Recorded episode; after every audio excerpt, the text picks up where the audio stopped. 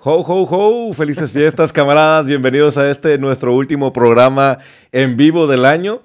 Camarada Leo, ¿cómo estamos? Camarada Richo. No veo tu Navidad, Muy bien. No veo tu Navidad. Claro que sí, mira, aquí está. Chingado, güey. Chingado, güey. Yo que vengo con todo el espíritu montado, güey. En, en mi, en mi faceta de viejo ridículo, güey. a celebrar con los camaradas que se van a conectar con nosotros. Ay, disculparán que traigo un poquito perjudicada la garganta, pero ya ves cómo Ah, es uno sí. de, este, de, de señor, que cualquier ferito no- nos afecta tantito, pero aquí estamos este, listos para estar guiqueando con ustedes y hablar de las últimas novedades que se van a dar durante este, este fin de año. Traemos algunas novedades muy interesantes, algunas fusiones que, que se están dando entre, entre estudios que podrían cambiar por completo el panorama de Hollywood y de la República. También traemos un reporte que Netflix abrió y se puso de capa y dijo, voy a enseñarlas en aguas. Voy a decir que, cuál es la neta y ahorita vamos a platicar de ese reporte. ¿Qué más traemos por ahí, camarada Leo? ¿Qué tal, camarada? Sí, traemos algunas noticias interesantes. Este, vamos a hablar de Snyder, Shot. Shot. Vamos a hablar también de, este, de una franquicia que está a punto de nacer de la mano de un favorito aquí de la República, en especial del camarada Richo. También vamos a hablar de ciertas películas y de ciertos estrenos que ya están autorizados. Vamos a tener unos rumores muy interesantes acerca de lo que está pasando ahorita en Disney. Y este, con respecto a lo que mencionabas ahorita, también vamos a hablar de las eh, plataformas que siguiendo un poquito, ahorita lo ponemos eh, en contexto, pero siguiendo un poquito el ejemplo de Netflix, sacaron y dijeron cuáles eran los programas, las películas o los shows que más views tuvieron durante el año. Vamos a hablar de eso también. Y al final del programa vamos a tener un pequeño editorial con respecto a todo el tema que está sucediendo ahorita en Marvel en particular y de ciertas películas que ya dejaron de llamarse de cierta manera y de ciertos actores que ya dejaron de ser actores. no sé cómo decirlo. que se salen de un universo y por, razones muy, o pues sí, un- razones muy importantes y que no, no- Disney no podía dejar pasar este eh, su momento para hacer una pues una declaración al respecto. Entonces vamos a arrancarnos con el programa de hoy, si te, si te parece, camarada Leo. Sí, antes de arrancarnos recuerden de suscribirse, este, conectarse, eh, dar de alta la campanita también para cuando salga un video nuevo.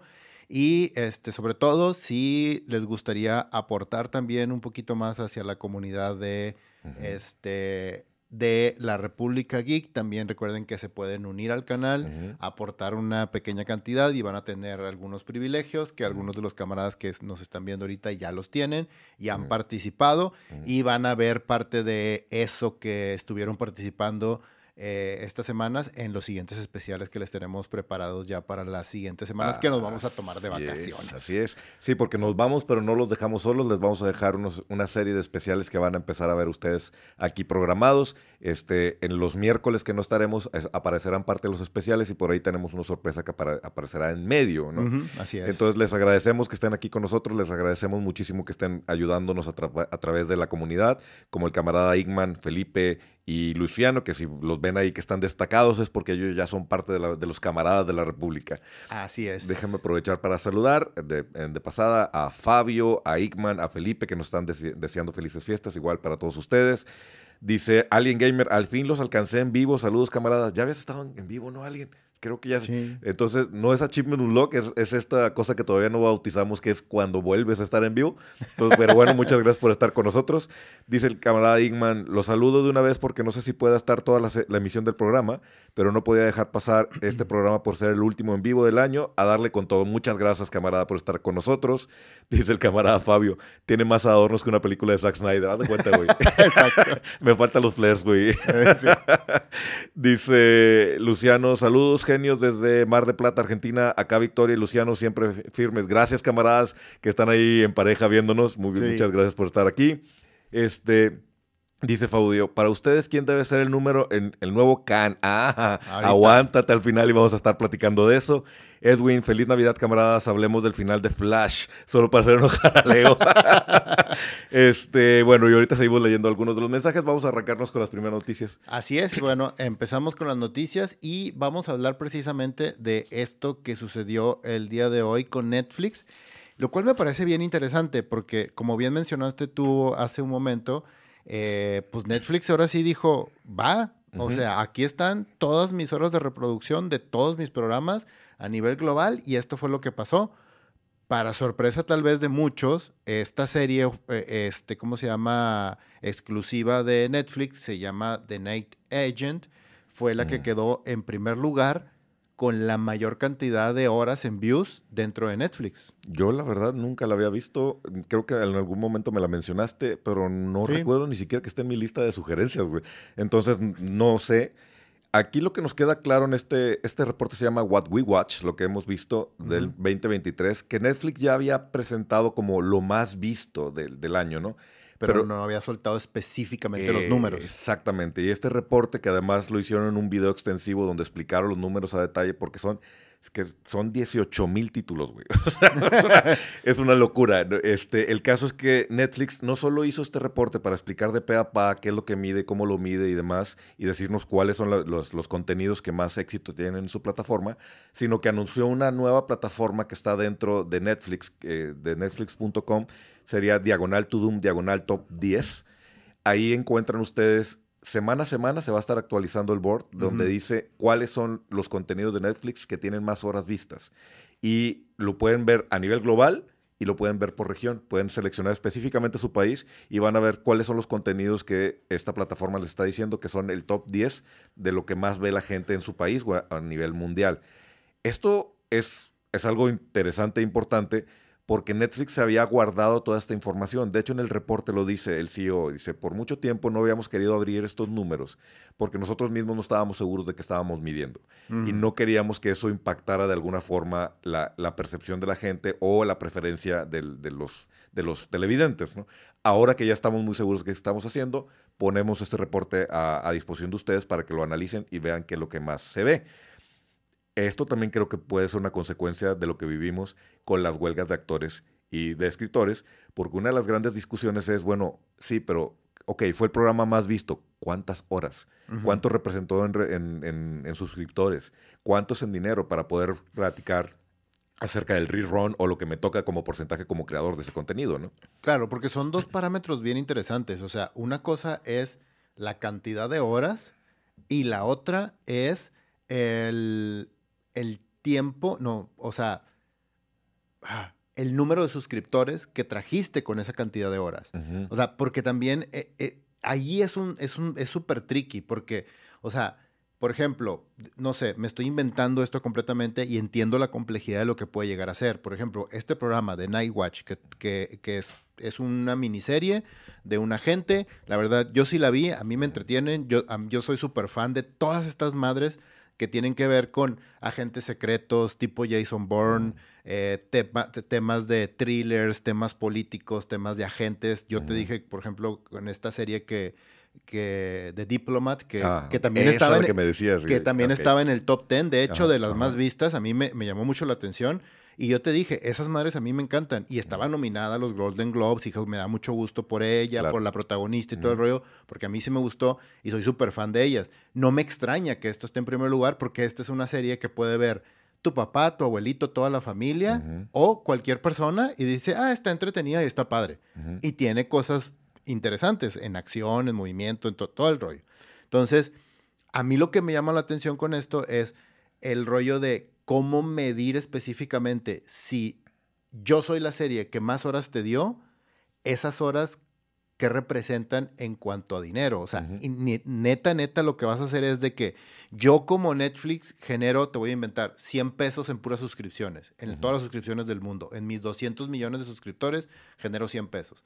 De esos 100 pesos, tú fuiste la serie, de esos 100 pesos, yo 50 se los voy a dar de revenue a ellos. Entonces, tú como la serie más vista, tuviste el 5% de todos mis views de los 18 mil contenidos que tengo.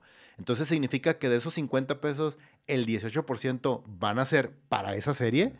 Está, es, está, complicado. Si es un tema matemático complicado a nivel de cómo mover esos números, o solamente significa que me vas a dar un porcentaje y me vas a renovar para una segunda temporada, me vas a mantener un cierto trabajo abierto, o porque también volvemos a lo mismo. E, en esta lista de los, de los contenidos que la gente ve, también hay cosas que tú dices, What? güey, what, ¿por qué? ¿Por qué? Y- Pero al mismo tiempo dices, claro, entiendo, Claro. entiendo por qué este, ¿cómo se llama? Love is Blind.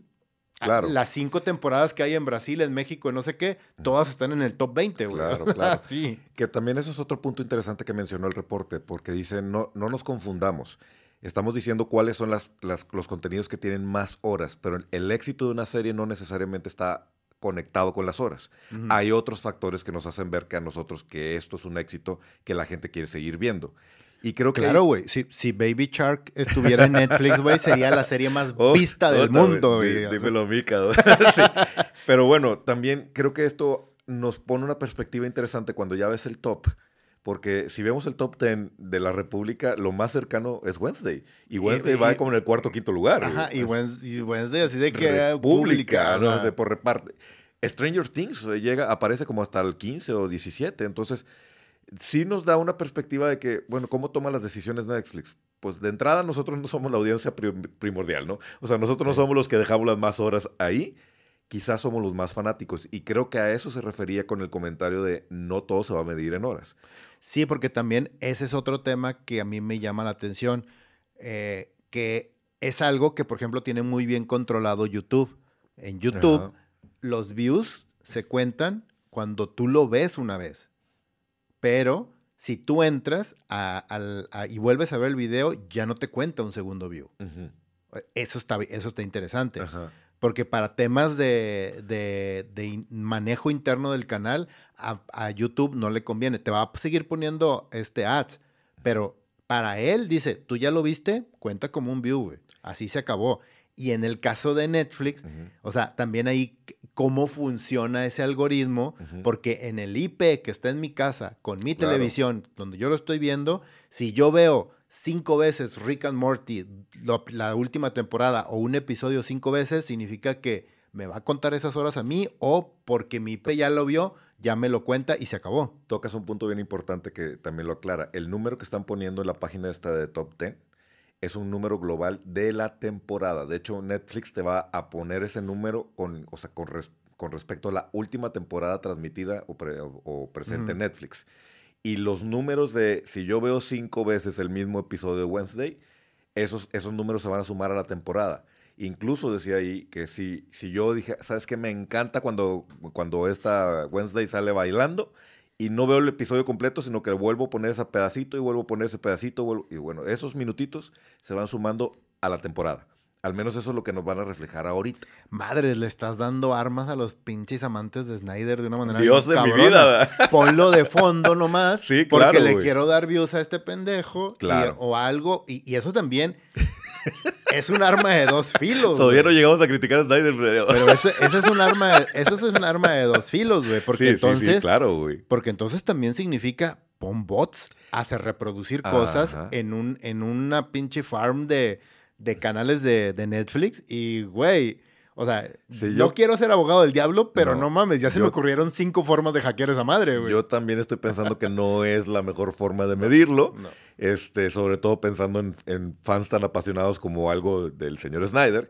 Pero pues, aquí creo que el, el highlight de la noticia y lo que nos hace más importante mencionarla es, se abrió Netflix. Sí. Y ahora es un parámetro que esperaríamos que los demás cumplieran, güey. Que también Disney dijera, bueno, acá están mis números. Y que HBO diga, bueno, aquí están mis números, güey. Claro. Ahora, digo, hablando de eso y precisamente como que teníamos esta nota que fue muy interesante y queremos compartirla con ustedes, eh, nos hicimos a la tarea también de revisar de las, de, los, de las apps más importantes ahorita lo que ellos, ellos todavía no han soltado los números así tan abiertos de decir, fueron 5.824 millones de horas de este programa.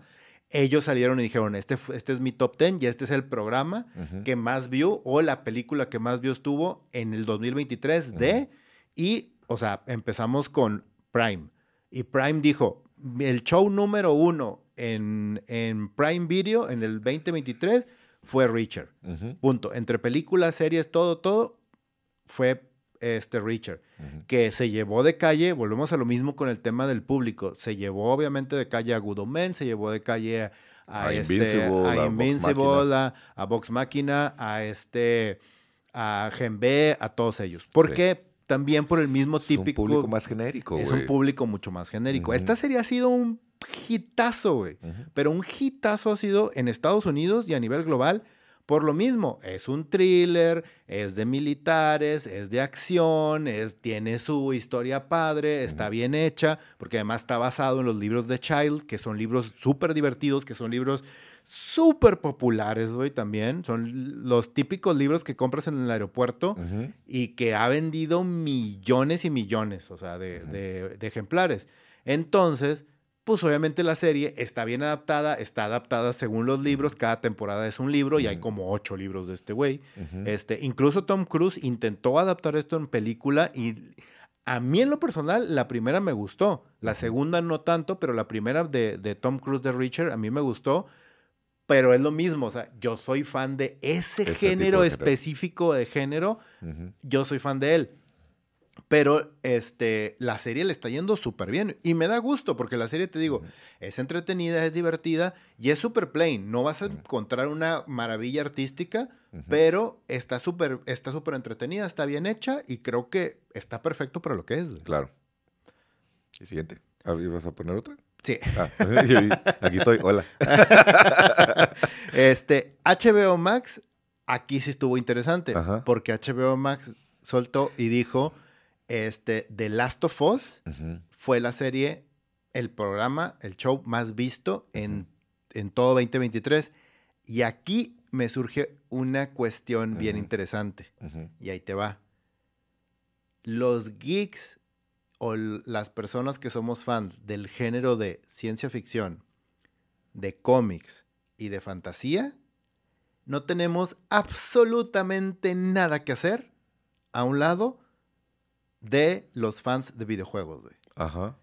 El fan de videojuegos es, ahí, estuvo, el, el pico, dices tú. No, básicamente todos los millones de copias que vendió The Last of Us 1 y 2 para consolas es la gente que se puso a ver este The Last of Us en, eh, en HBO Max. Sí, sí, sí. O sea, por, y, y si a eso le agregas que es una IP que tiene que ver con fantasía, con un mundo fantástico, con un todo el rollo, y si a eso le agregas que la gente que se abalanzó en HBO Max en un producto de alta calidad o Prime, como fue Game of Thrones o como fue House of the Dragon, dice, no mames, esta madre va a ser igual. Traía, haz de cuenta que traía porra y como otras tres cosas, cuatro atrás, o sea, por lo mismo y por la misma calidad de la plataforma. Entonces siento que aquí hay un, tema bien interesante con respecto, uno, a los videojuegos y dos, al estilo de plataforma con la que estamos viendo. Sí, que tomando en cuenta ese, ese punto que estás, del que estás hablando, también está interesante que HBO sí termina siendo esa plataforma donde como más de momento, o sea, se estrena Last of Us, se estrena la nueva temporada de House of, the Dragon, güey. Se estrenan cosas muy específicas que atraen a una audiencia, ¿no? Sí. Si pensamos en HBO, no tiene toda esta bola de cosas de comida y del bachelorette y cosas que, en las otras plataformas sí hay. Sí las tiene. O no las más fuertes, al menos. Sí las tiene, pero las tiene un poco más escondidas y no es su carta fuerte. Exacto. La carta fuerte es un poco similar a lo que a lo como hemos hablado de Apple TV Plus. La carta fuerte es la calidad, el rollo con las series y con las películas que están, que están mostrando. Porque recordemos que la carta fuerte de HBO Max son las series limitadas o las series de televisión. No son tanto películas ni eventos así tan grandes. Que justo para allá voy. Siento que eso, eso es una de las desventajas que le está pesando, Max. Porque tú entras a ver la nueva temporada de Game of Thrones o de, de House of the Dragon pero luego se acaba esa y pues hasta que estrenen otra gran cosa épica regresas y no hay esas cositas que pones mientras estás lavando los platos como las tiene Netflix, ¿no? Incluso Disney tiene estas películas que puedes ver 40 mil veces o que los mismos niños dicen otra vez, otra vez, otra vez, ¿no? Hablando precisamente de eso de Disney, Disney soltó también que... Y esto me sorprendió mucho, porque te acuerdas que yo lo, llegamos a hablar. o sea, en la plataforma de Disney, Elemental fue el show o película más visto de todo 2023. Y yo me acuerdo que la vi, a mí se me hizo súper cute la película. No se me hizo algo maravilloso, ah, no se me hizo algo grandioso, ni, ni así de que digas tú, ah, qué gran película. Pero la vi y dije yo, eh, me gustó un poco más de lo que yo esperaba. Está cute, está bonita, no es nada del otro mundo, va. Pero me imagino también a niños diciendo, vuélvemela a poner, vuélvemela a poner, vuélvemela a poner. Ojo, y ahí no sabemos si el algoritmo de, de Disney funciona de esa manera, güey, también. esa es otra cosa también a tomar en cuenta sobre estas plataformas. Funcionan con el algoritmo, güey. Entonces, si el niño pone 40 veces Elemental, pues la va a volver a sugerir, ¿no? Ajá. Este, también otra cosa que creo que aquí Netflix está asientando la diferencia es, sí, tú me dices que es la número uno, pero ¿cómo sé Disney, que te conozco, que lo haces una y otra vez? No me estás maquillando los datos para decir que es la número uno, guiño, guiño, porque quiero que la vayas a ver, güey. En el caso de Netflix, pues ya no pueden hacer esto tan fácilmente porque los números están expuestos. Y, enfatizo, tan fácilmente porque podrían hacer lo que quieran, ¿va? Pero sí es un, es un punto a considerar de, ahora entiendes también por qué la molestia un poquito de los, de los guionistas, güey. Porque a ellos les decían, no, no funcionó. No funcionó ¿cómo? ¿Cuántos números? ¿Por qué? O sea, y ahora sí hay un parámetro, en el caso de Netflix, para ir a ver, no, espérame, yo estoy viendo que en Brasil es el número 15, güey. O sea, como que no funcionó. No funcionó para tal mercado, no funcionó para otro mercado. Discutamos cómo, cómo replicar o cómo, cómo nos arreglamos para esto. La Reina del Sur, por Dios, está en el top 10, güey. la Reina del, del Sur está en el top 10 de, lo más pues, reproducido de Netflix, güey. La, Reina del Sur es una historia tan buena, escrita por Pérez Reverte también. De hecho, el libro está padre. Pero la serie... No, no, no he visto la serie, yo no me he acercado. Yo leí el libro de Reverte y a mí me gustó porque, no, yo porque, la serie, hijo, güey. porque él me, o sea, con todo y lo mamón que es Arturo Pérez Reverte, o sea, él me, me, me, gusta cómo escribe, porque también escribe, es un pinche John Grisham también, o sea, así escribe de esa manera. Este, y en su momento, porque es una novela de hace 20 años, güey, en su momento la leí y se me hizo padre. Dije, ah, está entretenida, está bien pero no mames, o sea, qué tan buena historia es que es como la quinta vez que la hacen serie, güey. No mames, o sea. Bueno, eh, yo, mira, yo me asomé a ver el primer episodio y ni lo terminé. O sea, fue así como de, güey, ¿qué es esto? Que aparte tiene el, ya lo he dicho varias veces aquí, tiene el esquema de guion de telenovela que a mí me, me repele, güey. No, no puedo ver esas y cosas. Y la producción, ¿no? También. sí, la producción, también se siente así súper hecha Telemundo, ¿no? Ya ni, no Televisa, Telemundo, güey. Pero bueno, este, vas a poner otro, sino para aprovechar los saludos. Ok, perfecto. Déjame, uh, porque se nos acumuló el mandado por acá. Saludos, camaradas, todos los que están uniendo. Dice Felipe, ¿ya vieron que Mapa anunció película de Chainsaw Man? Eh, que Twitter va a dar el anime cayó número 8 a nivel mundial. No sabía que va a haber película de Jason Man. Me imagino que animada, ¿no? O live action. No, no creo. ¿ah? Pues no sé. No sé. Fíjate, esa noticia no, la había escuchado. Este, dice Matías, buenas, buenas noches, Matías. Dice Matías, Richo, ya nada te da pena. Pues no, la verdad no, hace mucho que la, la pena se me quitó. Más, me vuelvo a poner mis pinches lentes. También fancy. Este, dice, feliz Navidad al, camarada Daniel, gracias por estar aquí. Igual para Mauricio. Dice Edwin, mucha gente apoya a ese actor de Richard para ser Batman. Sí, hay campaña en redes sociales para que el actor de Richard sea Bruce Wayne en el DCU de, James Gunn. James Gunn ya dijo que él estaba analizando muchas propuestas porque la gente le empezó a decir él, él, él. Pero hay, hay campaña sobre, sobre este actor. Dice Luis Gómez, Richard se me hace esa serie que ves de, ves de niño de con tus papás, pero como cuando veías Maggie. Ah, ok. Exacto. ¿Ese es este estilo de serie? Ok. Con Yo un no poco, he visto, la verdad. Con un poco más de calidad y bien hecha, pero sí, o sea, es básicamente eso. Dice Víctor, hola compañeros, ¿podrían hacer un programa sobre las series de la República que fueron canceladas con grandes cliffhangers y hubieran, hubieran querido ver la siguiente temporada? En mi caso fue eh, Surface o, o, Agente Carter. Es un buen tema, ¿eh? Sí. Hay varias series que se quedaron así como de chi. No, bueno, yo tengo varias ahí mm. que todavía les mento la madre a Fox y a otras cadenas por eso. bueno, y también acá, antes de que se me escape, porque dice Fabio, camaradas, ¿qué piensan o, si están de acuerdo de que un actor se, se cancele por su vida personal? Casos como el de Amber. Yo si quieres empiezo esta opinión y ahorita le entras. O sea, ¿qué, opinas de cuando cancelan a un actor por, su vida, por algo que hizo en su vida personal? Yo creo que cuando hablamos de películas, eh, digo, al final de cuentas cada quien hace de su vida un reilete, ¿va? Pero cuando hablamos de películas, sobre todo cuando estás representando personajes que de alguna forma eh, son modelos a seguir, y aunque no lo sean. empiezo por ese punto y luego nos vamos a lo demás. sobre todo cuando estás hablando de personajes que son modelos a seguir, es muy, muy entendible que el estudio diga, no quiero este escándalo en mi franquicia. Entonces, si, eh, si te metes en esos temas, pues independientemente de si sea correcto que lo cancelen o no lo cancelen por, por lo que haya hecho, entiendes porque una decisión de estudio sería, ese actor ya no puede estar relacionado con este IP. Dos, hablando de personas que han hecho cosas, y no voy a decir nombres para ni siquiera meterme en el tema, pero han hecho cosas que están por encima de la libertad o la felicidad o la plenitud de otra persona, pues esas personas se deberían de quedar sin trabajo, punto, güey. O sea, tienen derecho a reconstruir sus vidas, pero sí, o sea, debe haber una, una consecuencia social fuerte, ¿no? No sé qué opinas tú. Ah, es que sí tengo, tengo muchas opiniones con respecto a eso, pero bueno, o sea, es un gran punto lo que acabas de mencionar tú. Creo que va más allá incluso de ese tema de que, de que son ejemplo y son personas que, que la gente sigue y que la gente ve. Uno, mi opinión muy personal, honestamente, camaradas, mi opinión muy personal es que deberíamos de dejar de darle poder o dejar de ponerle demasiada atención a gente que no se la merece de entrada. Definitivamente. ¿Por qué? Porque esto no solamente atañe al tema de las películas, sino a cualquier tipo de entretenimiento, empezando con los deportes y terminando con cantantes y actores de cine. ¿Por qué? Porque al final del día es un trabajo.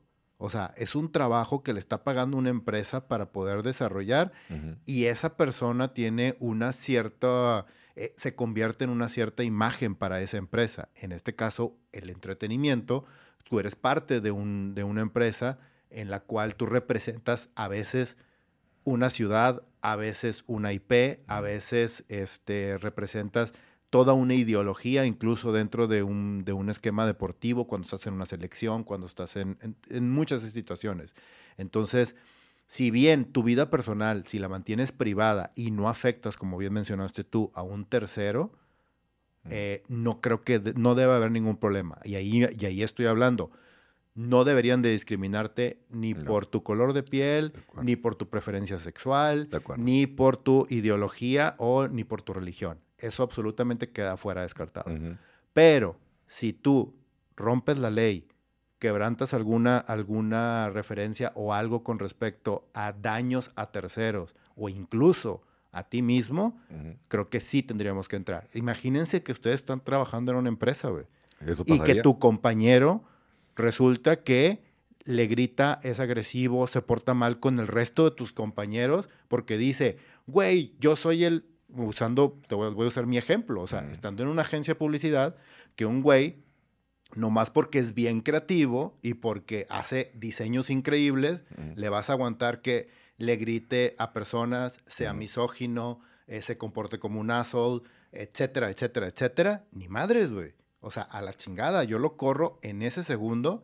Prefiero trabajar con alguien que no sea igual de talentoso y yo enseñarle a que sea talentoso a tener que aguantar a un asshole nomás porque, ah, es que es muy bueno recordemos, o sea, güey, vean, eh, ay, se me fue el nombre, ¿cómo se llama la película esta de Kate Blanchett, la que salió el año pasado de la... Tar. Tar. O sea, Tar es una película que toca ese tema, güey. ¿Por qué? Porque, porque le debemos de dar permiso a un artista simplemente porque es muy bueno en lo que hace a que haga lo que se le dé su rechingada gana y sea una pésima, pésimo ser humano, güey. Es lo mismo aquí, güey. No debemos de, de, permitir eso. Por eso también nos metemos nosotros culturalmente en el pie de una manera muy pendeja, porque le damos demasiado poder a esas personas y de repente vemos a alguien que solamente por ser famoso o porque es muy talentoso componiendo canciones o cantando, decir, no, no se vacunen porque no, güey, no, o sea, no debería de suceder eso, no debe funcionar, esa es mi humilde opinión. Dicho esto, creo que también depende del caso, ¿verdad? porque también lo hemos visto de cómo hay gente que la avientan a la hoguera del, juicio público cuando a lo mejor lo que hizo es algo discutible o lo hizo en un momento justificable. O sea, no voy a meterme en temas, pero puede pasar. Y tampoco tenemos nosotros el derecho de destrozar a alguien sin saber la historia completa. Entonces creo que lo más sano, hablando de, y regresando a la pregunta, es cuando una de estas figuras públicas se mete en un escándalo de estos niveles, pues el estudio, como lo haría tu oficina, si te metes en un escándalo, te dice, ay, compadrito, pues este, te, voy a, te voy a hacer un ladito porque me estás estorbando para que la película funcione o estás trayéndome una conversación que no me, que no conviene. Entiendo la perspectiva del negocio, pero también socialmente, como dices tú, pues no podemos seguir dándole poder a alguien para que diga, ah, bueno, me mal, o sea, aprendamos de The Voice, ¿verdad? ese final de, de, Homelander haciendo tonterías y luego la gente le empieza a aplaudir y él, y él sonríe como, ah, no, como no me van a, no me van a fusilar. Eso es una metaconversación tremenda de lo que pasa con el mundo del espectáculo, ¿no? Exactamente. Entonces, Está delicado el tema que sacaste, pero bueno, ahí rápidamente hicimos nuestro, nuestros cinco centavos y vamos a una noticia para quitarnos el sabor de boca. sí, este, aquí este, este no sé si entraría como, lo pusimos como noticia, pero es como una especie de noticia slash rumor. Ajá. Este, pero creo que va muy, muy de la mano de lo que está sucediendo ahorita en este momento. Dentro de los planes que están para los siguientes años eh, en Disney, eh, el reboot o el relanzamiento de los X-Men dentro del MCU aparentemente va a iniciar con, y esa es, ese es la noticia, con un equipo de X-Men basado solamente en mujeres. Ajá. Obviamente. ya salió el internet. Y de nuevo, otra vez, dejemos de es que el Internet también contiene lo mejor y lo peor de la humanidad al mismo tiempo. estamos nosotros, güey. Sí, por eso te digo, o sea, por eso digo, contiene lo mejor y lo peor de la humanidad al mismo tiempo. Eh, pues hubo quejas, hubo, eh, o sea, comentarios, etcétera. Honestamente, a mí me vale, güey. Ajá. ¿Por qué? Por varias razones. Uno, el, que no tiene sentido. No tiene sentido, pero bueno, uno es, si lo van a hacer así y lo hacen bien, estoy completamente de acuerdo. ¿Por qué? Porque desde décadas, olvídate de años, décadas en los cómics, los X-Men, si algo han hecho bien, es manejar el tema de la equidad. Así de sencillo. Los líderes del equipo han sido mujeres durante años, durante décadas en los cómics. El cómic nació con inclusión. El cómic nació con inclusión a un nivel que ni siquiera nos imaginamos. Y estamos hablando de, de finales de los 70 O sea, desde los 70 el cómic inició con una inclusión maravillosa, teniendo personajes que son increíbles. Personajes que naturalmente son X-Men, o sea, omegas, güey. O sea, y que son personajes geniales. Uno de mis X-Men favoritos de todos los tiempos es Kitty Pride, güey. Claro. Kitty Pride es un gran personaje. Y es una mujer increíble y lo han manejado maravillosamente en los cómics. Güey, Ororo, o sea, Storm es otro gran personaje. De te da una película. Güey. Ajá, exactamente. Y, y, olvídate de Jean Grey, olvídate de Emma Frost, olvídate de... O sea, todos esos personajes son increíbles y son parte del universo. Y en los cómics, durante muchos años, ha habido un equipo que solamente es comandado por mujeres y no es algo nuevo tampoco. Entonces, si eso lo empiezan y lo hacen de esa manera y lo manejan correctamente, o sea, no debe ser ningún problema. Ojo, no estoy hablando de que correctamente se refiera mm. a que, este, ¿cómo se llama? A que sean... Eh, vaya, el poner, el, poner el, tema de las mujeres como tal o no, sino de que una buena historia, un buen director, escoger a los personajes que estén padres y trabajarlos con ellos, creo que podría funcionar súper bien. Y si respetas a las fuentes, vas bien. O sea, si me dices, oye, es que principalmente el core de este equipo de X-Men es Jean Grey, Storm y Rogue. Está perfecto, güey. Sí, está Entonces, Estás hablando de la época de, Jim Lee, güey. O sea, ¿cuál, ¿cuál, es el de, Chris Claremont? ¿Cuál es el problema, no? Creo que también lo importante aquí es, parte del rumor lo que dice es que Kevin Feige se quiere alejar lo más posible de los X-Men de Fox que se me, me, parece muy natural que quiera hacer eso. Sí, no, me parece además una gran idea porque, o sea, seamos honestos, en, el, en el, la representación que hicieron de la película, la hicieron súper testosterona, así bien cabrón, cuando en los cómics ni siquiera es así. En los cómics, o sea, realmente, por ejemplo, eh, tanto Storm como Rogue o como este Jean Grey tienen papeles súper importantes y son súper clave en todas las historias. La misma Kitty Pride, que es parte de una de las historias más chingonas que existen de los X-Men, que es Days of Future Past. Ajá. O sea, Ella es la protagonista, no Wolverine, como lo vimos en la película. Exacto, no Wolverine, exactamente. O, por ejemplo, en el caso de Jean Grey, que se convierte en uno de los íconos más grandes de la historia de los cómics, y es de Dark Phoenix. Ahora, si esto también significa menos Wolverine, porque a Wolverine lo van a poner en otro plan, pues tampoco me molesta, güey. o sea, Wolverine siempre ha funcionado como este personaje de ensamble. Otra cosa que viene pegada con este rumor es que no hay Magneto, que lo más seguro es que en esta versión de los X-Men el principal villano sea Mr. Siniestro. me parece muy bien, cabrón. O sea, creo que es momento de explorar los otros personajes de Marvel. Lo que pasó es que todo el mundo lo vio con la óptica de, ay, Disney, otra vez tú y tu Walk Pues no, Los, X-Men tienen grandes personajes mujeres, no, no le veo cuál es el problema. Mr. Sinister siempre ha sido uno de los grandes enemigos también bien cabrones, porque además recordemos que Magneto no es como un enemigo, eh, Magneto es como un, un aliado incómodo en realidad, porque es como el ala radical de los propios X-Men. Y Mr. Sinister también ha sido como en algunos momentos aliado y todo, pero en realidad él siempre anda con motivaciones súper más oscuras todo el tiempo. Y mm. creo que mm, utilizar a Sinister como enemigo me parece perfecto. Muy padre. No lo hemos explorado en, cine, lo, plantearon en, ahí en Apocalypse, no llegamos hasta allá. No ha llegado al cine, estaría padre verlo y además creo que Magneto se merece un tratamiento que después le fueron dando en Fox, pero aquí podría estar mucho mejor de ir poquito a poquito quién es Magneto y cómo se convierte en esta gran amenaza para los mutantes. Sí. Entonces, creo que aquí coincidimos los dos. No nos parece mala idea. o sea, no veo cuál es el problema como para sacar las antorchas e irnos contra Kevin Feige.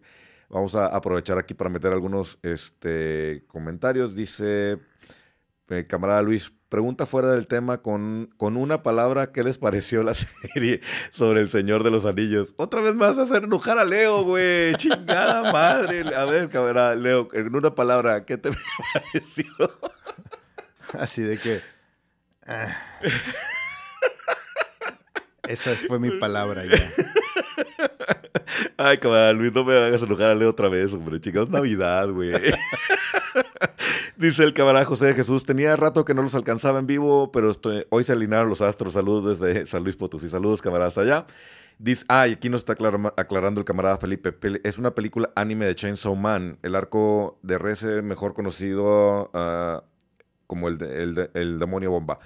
Ah, ok. Ah, ya, ok. sí, e, eso es bien común que lo hagan en, en animaciones. De hecho, lo han hecho con One Piece, lo han hecho con Naruto. O sea, e, entre, entre temporadas trabajan y hacen y sueltan películas que sirven como vínculo o son, o son aventuras independientes que no afectan la línea temporal del, del, que, del anime. entre temporadas, pero pueden vivir solas. Exactamente, sí, eso es eso es súper común que lo hagan en el anime. My Hero Academia también, tiene estas películas. Entonces sí.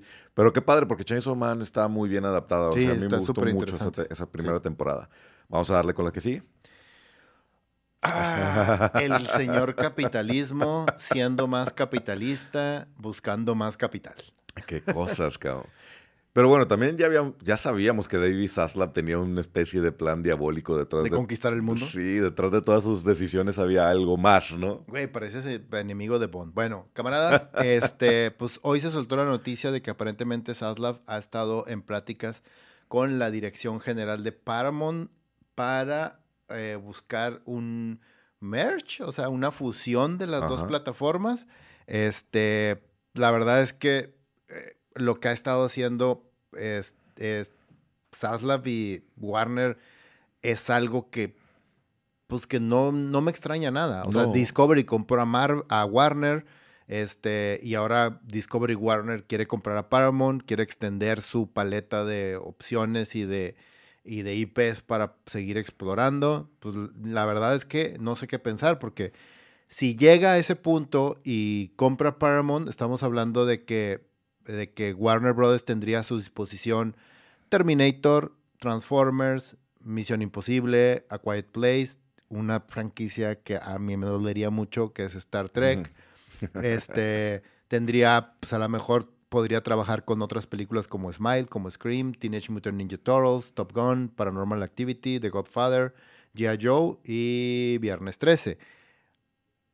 Me da mucho miedo porque pues siento que Warner tiene manos de estomaguito, güey. O sea, no mames. Cuatro palabras. Crossover, Batman, Tortugas, Ninja, güey. Ahí está, güey. No, hombre. Güey, la neta es que es un gran cómic, güey. Este es de los mejores crossovers que he visto. Está muy divertido el cómic. Obviamente esto quién sabe, no, quién sabe si vaya a pasar. También tenemos que tomar esto con tranquilidad. Apenas están en pláticas y todavía falta que el gobierno de Estados Unidos diga que ok y que no es un acto monopólico, güey. Pero el movimiento está estratégico, güey. Güey, si no han detenido a, Disney haciendo esas compras, no, no van a detener a Warner, güey. Con esto, además de todas estas IPs que pasarían a manos de Warner, eh, ahora serían manos compartidas, que también un reporte que estaba leyendo sobre negocios dicen que David Zaslav siempre hace ese tipo de movimientos él es, de hecho, fue una de las razones por las que llegó a Warner. Él es conocido porque es muy estratega en fusión, y, en fusión de empresas y hacerlas elevarse, ¿no? Económicamente hablando. Entonces dice que mucho de lo que hace eh, Saslab es, llega a una empresa grande, busca una empresa del mismo tamaño mediana, las fusiona corre gente, pero se queda con los líderes más destacados de la otra y entonces ahora tiene como gemas del infinito, empieza a juntar gente de diferentes áreas con diferentes conocimientos para que la empresa sea más grande. Entonces muy probablemente lo que va a pasar aquí es, va a agarrar a Paramount y va a quedarse con la gente que sabe lo que está haciendo en Paramount, lo va a juntar con la gente que sabe lo que está haciendo en Warner, tratando de tener un negocio más sólido. Ahora, además de eso, estamos saliéndonos un poquito topic de la República, pues también estás juntando a CBS con, eh, con CNN. Entonces ahí es una cosa, hablando de noticias y networks, mucho brutales, güey. Y yo creo que la que nos va a interesar a muchos de la República, Cartoon Network, Nickelodeon, güey.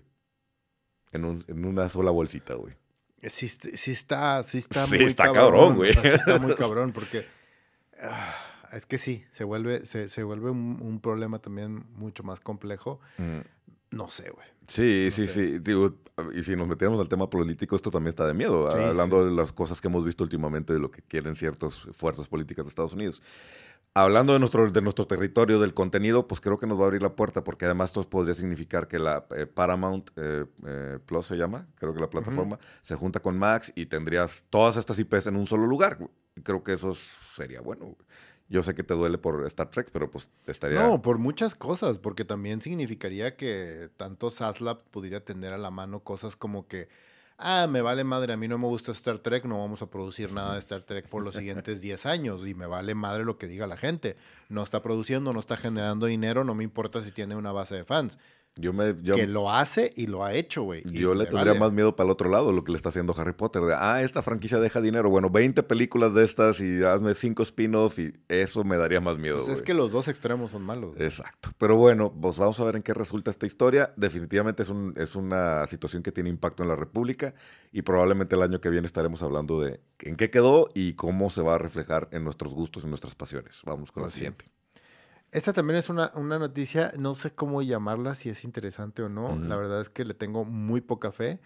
Que se anunció que Kojima Production y A24 están produciendo una película de Death Stranding, del videojuego de Hideo Kojima. Eh, la verdad es que, híjole, yo el juego no me llamó la atención para nada. Jugué el demo me aburrí muchísimo. Y mira que a mí me gusta mucho lo que hace Kojima. O sea, Metal Gear Solid se me hace de los grandes juegos de PlayStation.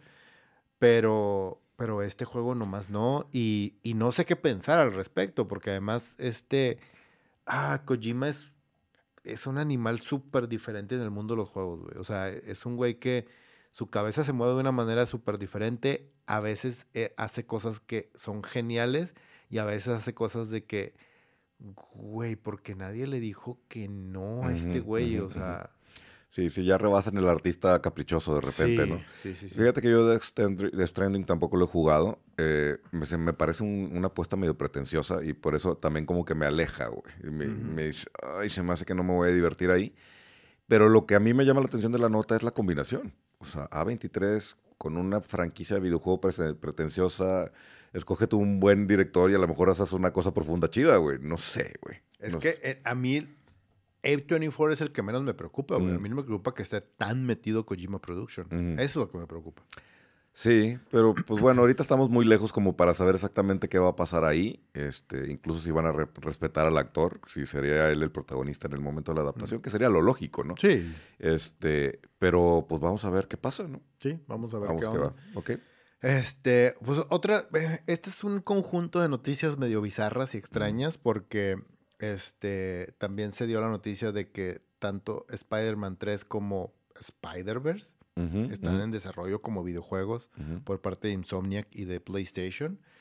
Y la noticia bizarra aquí viene de la mano de que, pues, esta semana también Insomniac fue hackeado. Ajá, y ya liberaron todo. Y liberaron todo y soltaron todo. O sea, eh, ¿se acuerdan que les habíamos dicho que, que habían soltado incluso hasta Los pasaportes. pasaportes. de gente que trabaja dentro de ellos y todo? La historia va continuando y continuando. Esta semana soltaron, o sea, como 150 terabytes, no, sí, terabytes, o sea, de, de, información de los videojuegos, del gameplaying de, de Wolverine, escenas de los videojuegos. Y no solamente eso, güey. Y creo que esto es una de las cosas que más va a afectar a las acciones y a lo que está sucediendo dentro de Insomnia. Se soltaron datos fiscales y de lana de contratos dentro de Insomniac. Y en parte de eso decía que Insomniac hizo un contrato con Disney en el cual este, Disney le soltaba cerca de, ¿cuánto era la cantidad? Como 600 millones de dólares, güey, para producir de aquí al 2035 videojuegos de Spider-Man, de Wolverine, de Avengers, de un chingo de IPs, todas de Marvel solamente. Y básicamente Insomniac por los siguientes 10 años... La casa de videojuegos de Marvel. Va a ser la casa de videojuegos de Marvel, exactamente. Entonces, ah, eso también, eh, no, no sé, o sea, Insomniac es una gran casa productora. O sea, a mí el de Spider-Man 1 me gustó, ya los, el de Miles Morales y el 2 no, porque a mí se me hicieron demasiado repetitivos. y híjole, luego pasa eso, de que, de que cuando dices tú, no, pues ya tengo amarrado este contrato, pues repito y repito, y hago lo mismo, y hago lo mismo, y hago lo mismo, porque ya sé que me pegó y no me voy a volver a arriesgar. y entonces sí se vuelve complicado el asunto. Sí, que le pasa tanto a Hollywood como al, al mundo de los videojuegos, el tema de cuando una fórmula funciona, hasta dónde le sacas dinero a la misma fórmula antes de que nos pase lo que nos está pasando con el MCU. Que dices, pues sí que padre, sí fue divertido los primeros 10 años, güey, pero ya necesito que me hagas una variante, ¿no? Y una variante buena, ¿no? De las que vamos a hablar al ratito, güey. Entonces, sí, sí creo que hay un riesgo ahí de Insomniac. A, mí personalmente lo hemos platicado. A mí sí me gustan los Spider-Man. Son el tipo de juegos que me relajan, pero porque yo soy un jugador más casual. Entiendo que un jugador como Leo, que quiere el reto y quiere buscarle y eh, que, lo sacude la cabeza el, gameplay, este, diga estos juegos pues ya pan con lo mismo, que creo que es lo mismo que le pasa a la audiencia en general cuando ves 40 veces la misma historia de Avengers, ¿no? Entonces, pues sí, me gustan los personajes con capitas, güey, pero ya lo vi hacer eso y, ya no me sorprendes. Entonces, mejor ten una serie de pasteles en Netflix, güey, de es pastel o no es pastel, güey, para que le ponga play mientras estoy lavando la ropa, güey creo que lo que el mismo que le va, puede pasar a Insomnia con esto. Pero aquí también, pues la maldad del maldito mundo, güey, porque no sabes cuántos trabajos, cuánto dinero, cuántos problemas le va a ocasionar a estas personas el hecho de que estas, este grupo de personas hayan liberado de esta forma la información privada de la compañía. Sí, sí, va a estar, va a estar problemático ahí el asunto. Pero bueno. Otra noticia también aquí muy rápido que también me gustaría mencionar es el hecho de que eh, por fin ya, o sea, nos dijeron que Good Old Men, temporada 3, ya está autorizada y está en proceso de, producción por parte de Amazon Prime, lo cual es una gran noticia. Chingón. Entonces vamos a ver, eso, eso está padre. Y otra noticia también padre, bien interesante esta semana, es que se anunció que eh, la serie o la colección de, libros de, de Murder Bot, este Diaries, o sea, los diarios del Murderbot, eh, de por Martha Wells, que es una colección de libros muy padres que ya les, les, he, platicado, de hecho, camaradas, eh, a ustedes acerca de esto. Hablamos de ella en el episodio especial de AIS y se los he recomendado en algunas ocasiones. Eh, son súper divertidos este, y la noticia es que Apple TV Plus va a producir una serie basada en esta colección de libros, que se me hace súper acertado porque además es muy padre. O sea, es muy inteligente, es muy padre, es muy divertida. Me gustaría nomás que si tomaran a Martha Wells o a alguien importante para que funcionara o estuviera cerca de la historia, porque todo es en primera persona y desde la perspectiva de una I o de un robot. Entonces, esa es la parte más divertida, es ese mm. insightful, esa vista, mm. como verte a ti como humanidad desde una perspectiva diferente y ver todas las, todas las este, cosas graciosas que hacemos como humanidad y que no nos damos cuenta y que un robot dice, güey, los humanos son, o sea, neta, de hecho es una frase que utiliza él, en, creo que en el segundo libro, en el de Artificial Condition, dice, es que me sorprenden los humanos, o sea, hasta parece que que quieren matarse, güey.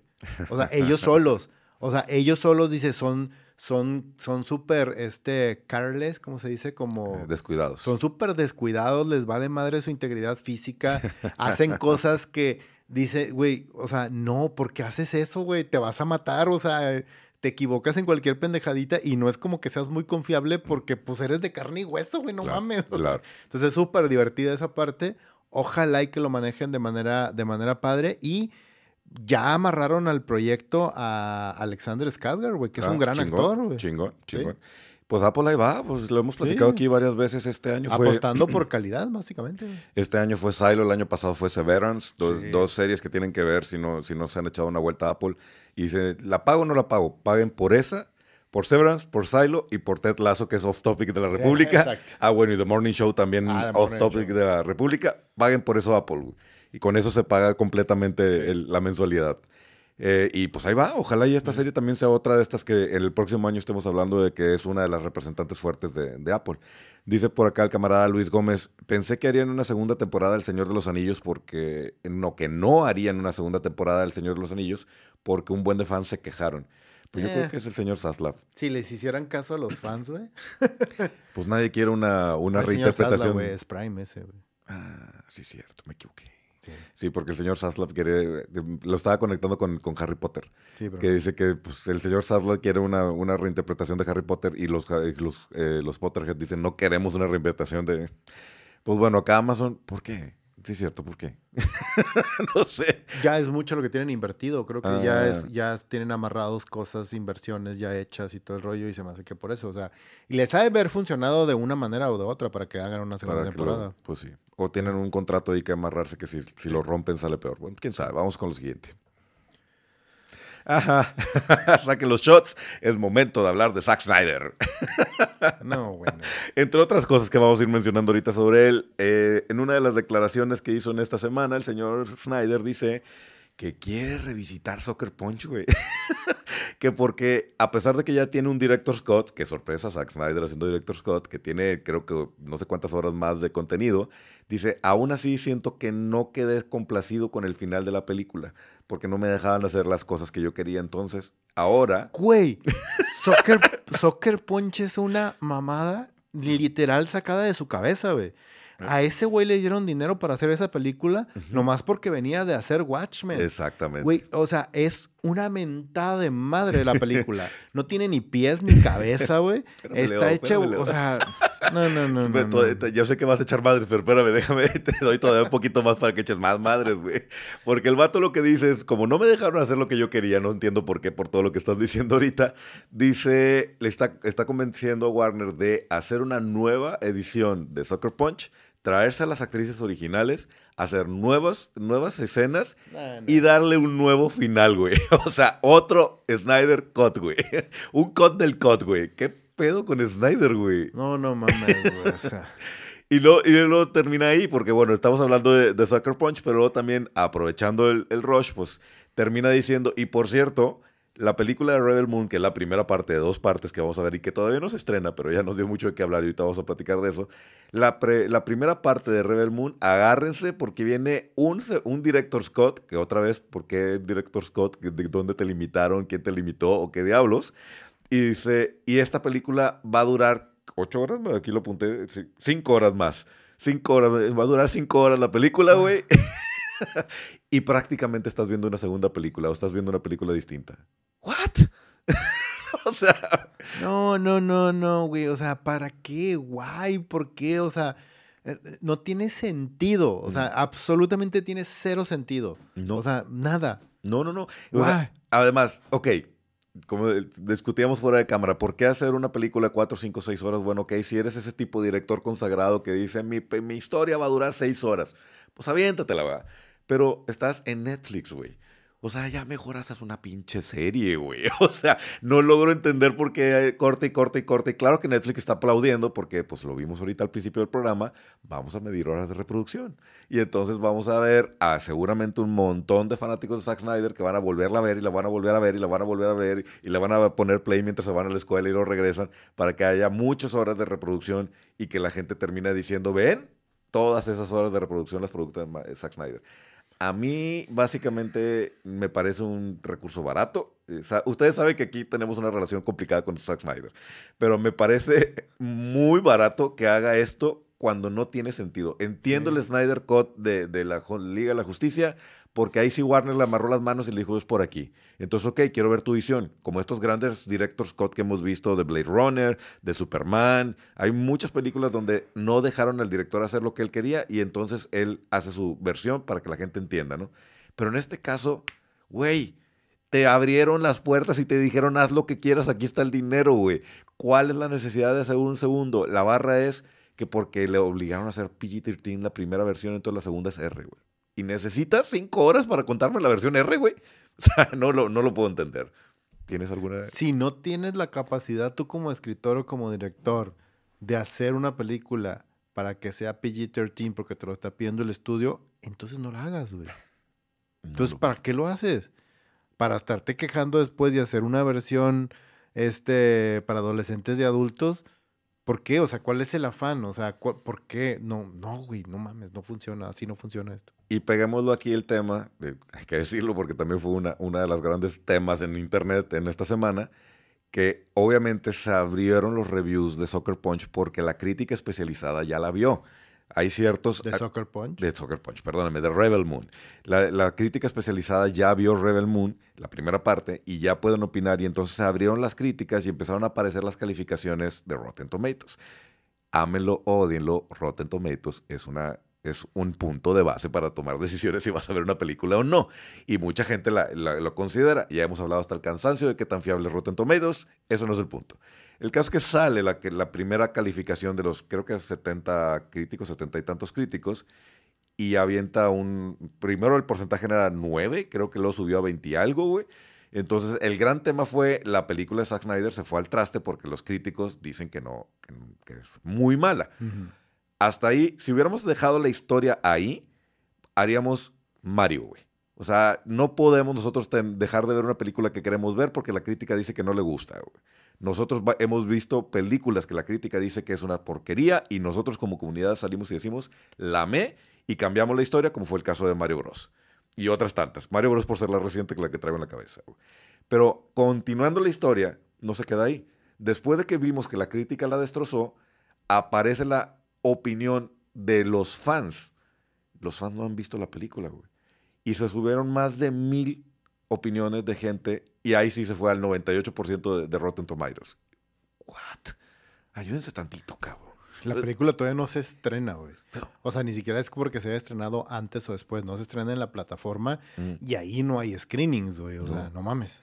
Y si ustedes creen, si alguien, perdón si, si, alguien se siente ofendido por lo que voy a decir, pero si ustedes creen que por meterse a Rotten Tomatoes, hacer votos falsos, van a ayudar a Snyder y a la película Rebel Moon, es todo lo contrario, porque le están quitando credibilidad cualquiera, cualquier crítico y cualquier analista serio de películas va a decir no puedo confiar en, estas, en, estas, en estas críticas y entonces me apego a lo que yo opino y se fregó, güey.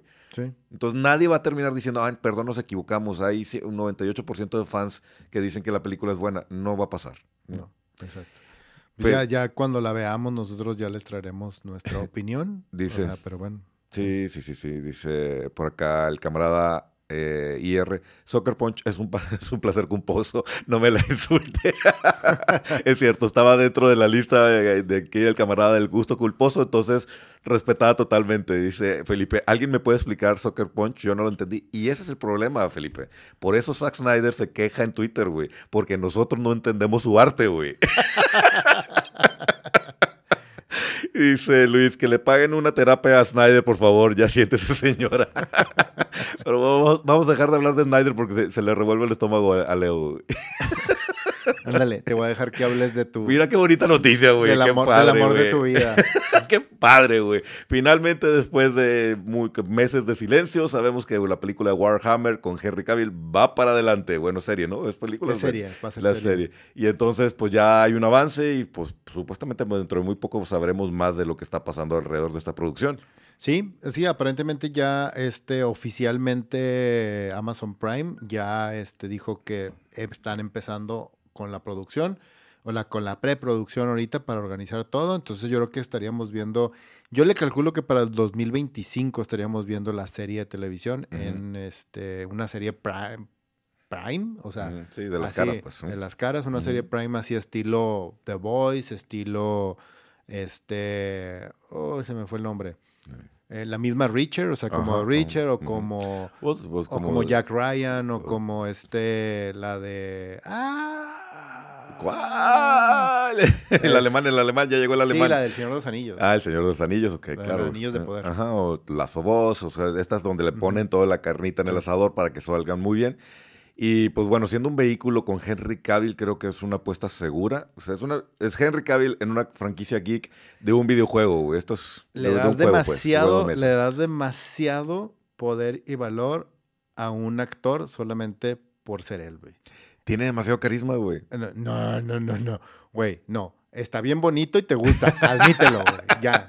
Tiene bien. muchos fans, güey. Está bien, está bien, no pasa nada. Además, todo lo hace bien. Es perfecto el señor. Qué bueno que, no, pues sí, ya. O sea, güey, I rest my case. Pues bueno, pro- probablemente el próximo año estaremos hablando de qué va a pasar con esta serie y vamos a ver avances. Vamos a lo que sigue.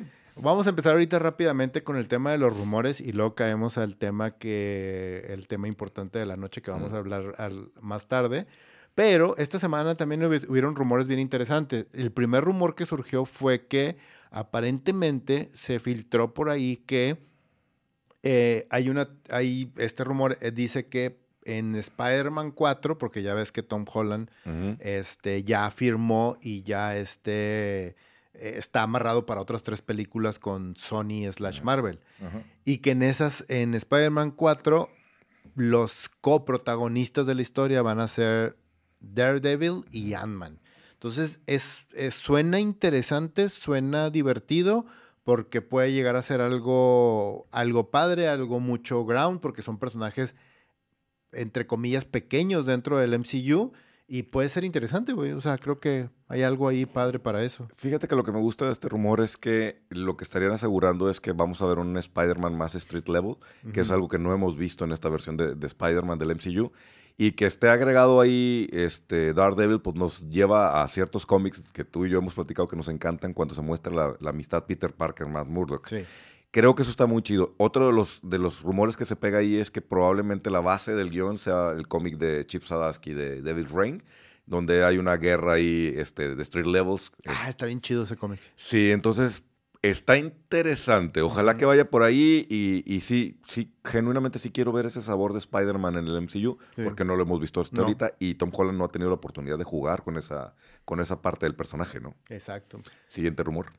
El otro rumor que también nos llamó mucho la atención, ya ven que habíamos estado hablando en las últimas semanas de que ha habido un cambio de, de vuelta, de título y ahora de escritor que se agregó dentro de la película de Capitán América 4, que ya no sabemos, ya no me acuerdo ni cómo va, se va a llamar, porque ya le cambiaron el nombre como tres veces. Pero la de Capitán América 4 y el rumor ahorita con respecto a esta película en particular de Capitán América es que aparentemente este agregado de escritor nuevo eh, tiene más repercusiones de las que nosotros habíamos pensado y hay más problemas detrás de la película. Al parecer, la película ya está terminada completamente.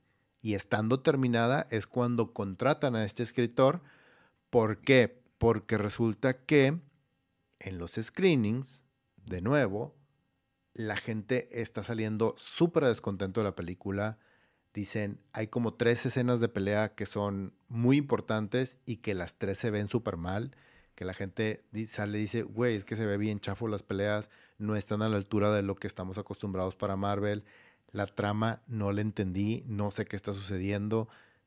Hablando de una película terminada, güey. O sea, Sí. e- eso es lo que, eso es lo que están, están criticando mucho, que hay escenas muy mal filmadas, que la historia está muy mal contada, que no tiene ni pies ni cabeza. Eh, incluso, y ojo con esto, la calificaron dentro administrativamente como un peligro para la marca. Y estamos hablando de que salieron Ant-Man y salieron y salió de Marvel, güey. Ajá, sí, ya como películas que nosotros consideramos de que, híjole, güey, o sea, le faltó trabajo, le faltaron cosas, hubo, hubo broncas, sobre todo en The Marvel, y aún así, esta, o sea, ¿qué tan problemático va a resultar esto? Que están ahorita calculando y revisando con este escritor nuevo y con toda la vuelta que le están dando, están calculando si vale la pena eh, enlatar la película o no, porque aparentemente están pensando en grabar la mitad de la película de cero otra vez para poder cambiar todo. Híjole, son de esos rumores y esos temas que escuchas en los pasillos de Hollywood que tienen, puede tener dos salidas, güey. Una, rescatan una película que era terrible y que nos iba a dejar a todos con un mal, sabor de boca y dices, bueno, que gracias a Dios que le metieron mano. Dos, que espero que no sea el caso, que se sienta una película totalmente manoseada por mil voces y que no, no termine ni ser lo que iba a ser, ni ser lo que querían que fuera, y que termine siendo el peor de los productos de Marvel y mira que ya, ya tuvimos Quantumania, ¿va? Es, Sí, y, aparte estamos hablando ya de un tema a nivel empresarial de dinero, güey. Porque si es una película como, como Capitán América, bajita la mano debe haber costado 100 millones. Si estamos hablando de que si la mitad de la película no funciona y tienes que hacer reshoot, agrégale otros 50, 70. De eso, súmale los otros 50, 70 que le vas a meter en publicidad a nivel global y estás hablando otra vez de una película de 300 millones que si no gana más de 600 en taquilla, va a ser un fracaso para la empresa. Entonces, ya estás metiéndote en niveles de jugabilidad con los números y con la taquilla que son casi imposibles de alcanzar. ¿Quién sabe si te lo va a dar? Exactamente.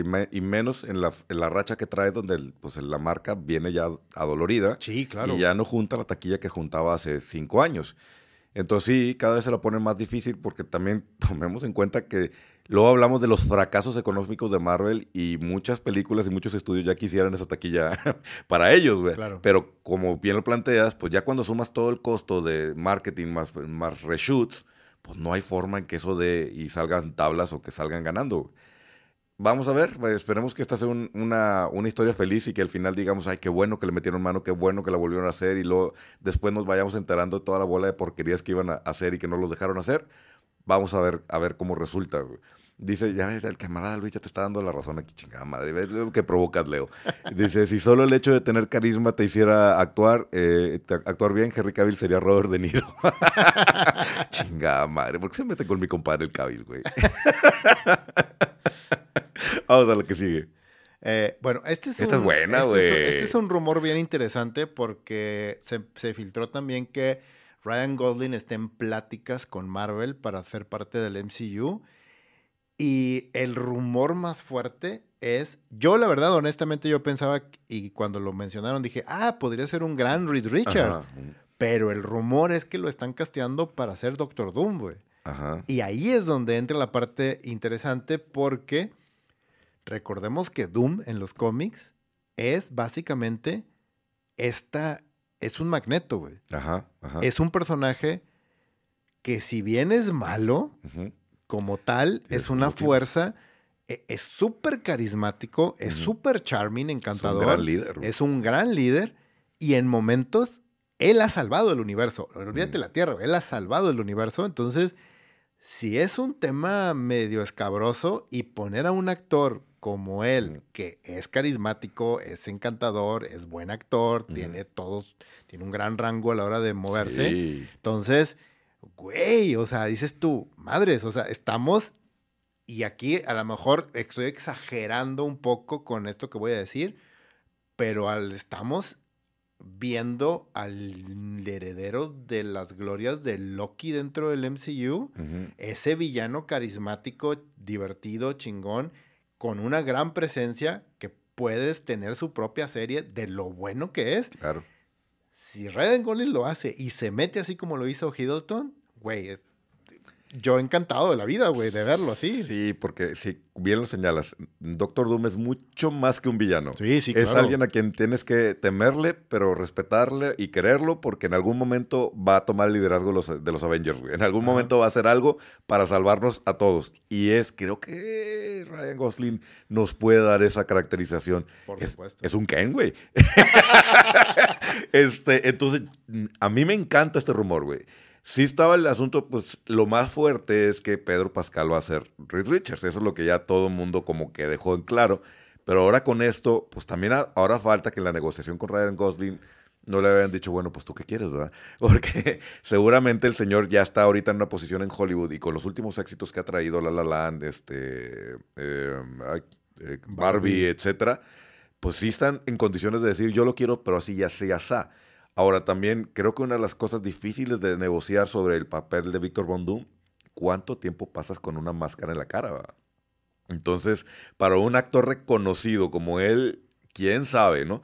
Vamos a ver cómo se perfilan las cosas y que no terminen siendo en estas condiciones tontas como la que quería Tom Cruise para ser Iron Man de sí, pero me quita la máscara y quiero que se vea mi, rostro. No, porque entonces no serías Iron Man, ¿no? En el caso del de Victor Von creo que sí necesitamos la máscara, pero, y lo hemos comentado varias veces aquí, una, una, característica interesante que puede distinguir a Doctor Doom es el tipo de ojos que tiene.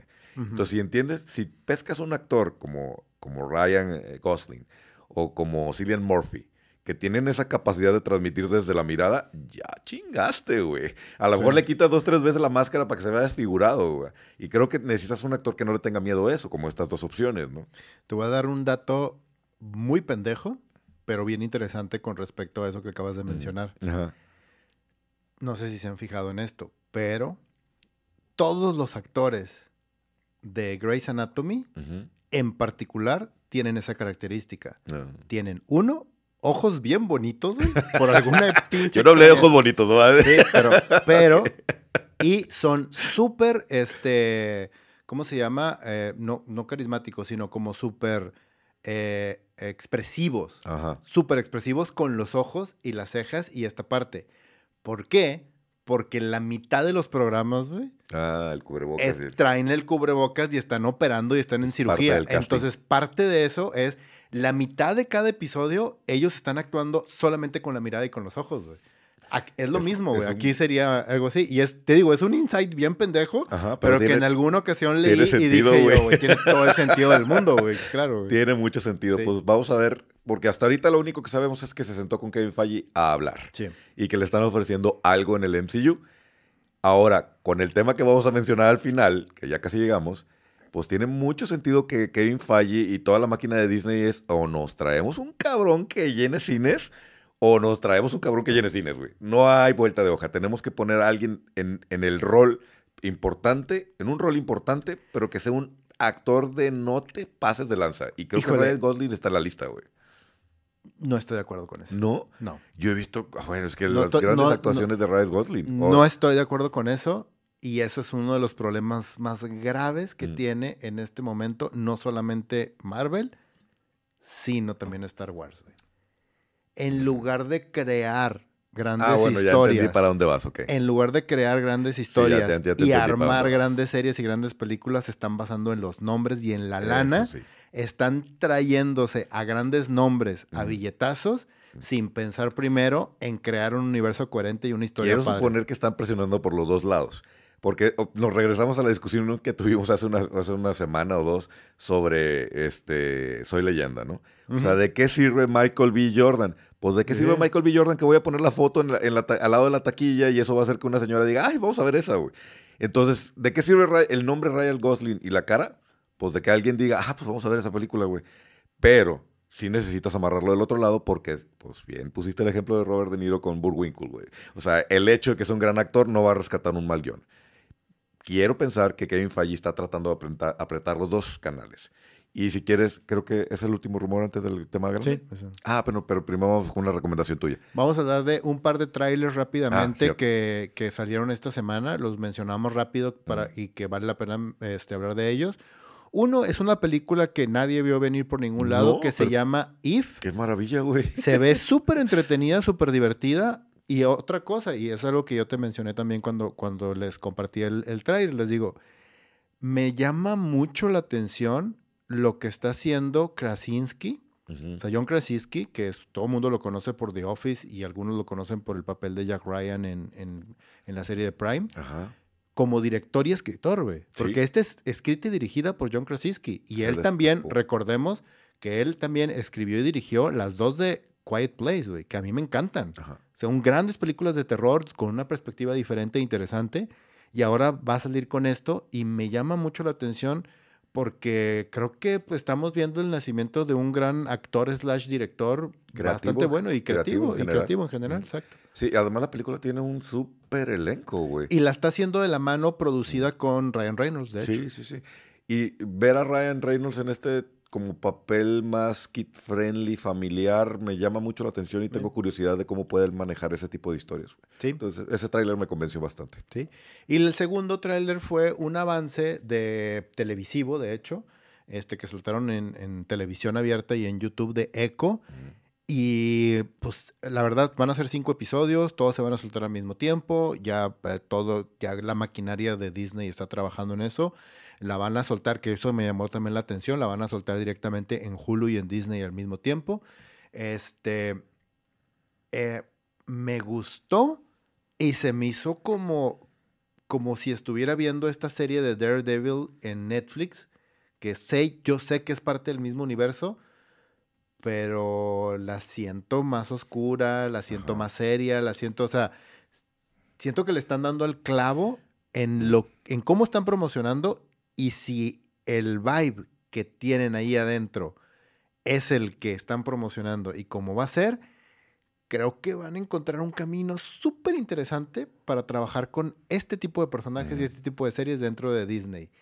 Y ojalá que sí les funcione, porque eso abriría el camino para cosas bien chidas, güey. Para sí. exploración de cosas y de personajes bien chidos que esos pululan dentro de Marvel y sobre todo de este universo cinematográfico en el Bronx, a nivel de calle, e- y no solamente en Estados Unidos, sino en, en México, Latinoamérica, en Europa, porque eso lo, lo han estado trabajando durante muchos años y ahorita hay una inclusión a nivel global de los superhéroes y de esos personajes que creo que podría funcionar súper bien, ¿eh? Sí, a mí me lo lograron, ¿eh? Con estos últimos dos trailers de Echo, a mí ya Ujú. me levantaron el hype de ver esa serie. güey. Sí. No tenía nada de ganas de verla y viendo esto- estos dos trailers sí me interesó. Lo único que me da miedo es que no me estés tratando de vender un Daredevil que no es Daredevil.